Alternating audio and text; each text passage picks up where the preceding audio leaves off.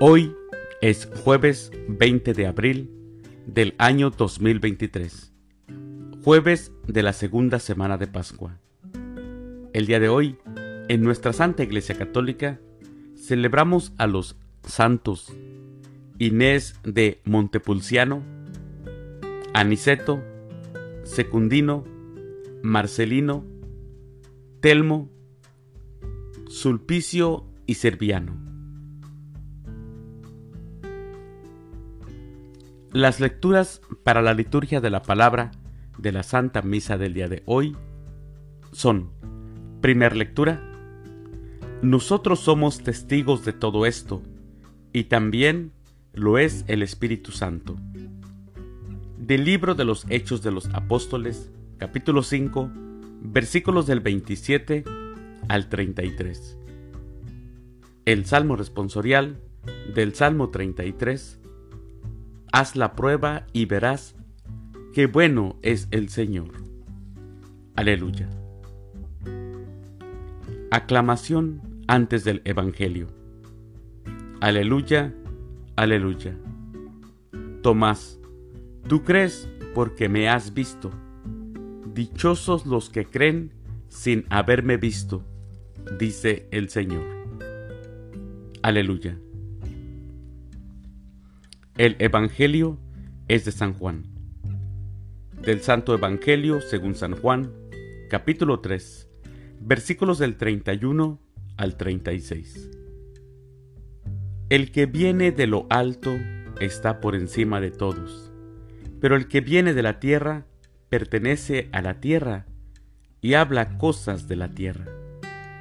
El que viene del cielo está por encima de todos. Da testimonio de lo que ha visto y oído, pero nadie acepta su testimonio. El que acepta su testimonio certifica que Dios es veraz. Aquel a quien Dios envió habla las palabras de Dios, porque Dios le ha concedido sin medida su espíritu. El Padre ama a su Hijo y todo lo ha puesto en sus manos. El que cree en el Hijo tiene vida eterna, pero el que es rebelde al Hijo no verá la vida, porque la cólera divina perdura en contra de él. Palabra del Señor.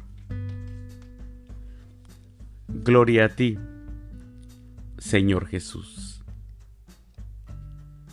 Jesús es el Hijo de Dios.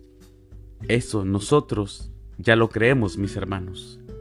Y por esto, solo Él puede decirnos cómo es Dios, porque, como dice el Evangelio del día de hoy, da testimonio de lo que ha visto y oído. Así, quien conoce al Hijo, conoce al Padre. Es decir, que a mayor vivencia de Jesús, mayor encuentro con Dios. Porque Dios ha puesto todo en sus manos. Mis hermanos, la revelación de Dios en Jesús es para nosotros el camino. En Jesús estamos ciertos de caminar en la trayectoria correcta hacia Dios. Por eso, el que cree en el Hijo tiene ya la vida eterna. Por lo tanto, no se trata de una vida futura, temporal, después de la muerte. La vida eterna, mis hermanos, consiste en tener ya a Dios en nuestros corazones. Y teniendo ya a Dios en nuestros corazones, podamos experimentar la presencia de Dios en esta vida, no solamente en la futura. Ya desde esta vida y vivir en comunión con Él. Así es, mis hermanos, esto es lo que Dios nos revela a través de su Hijo amado.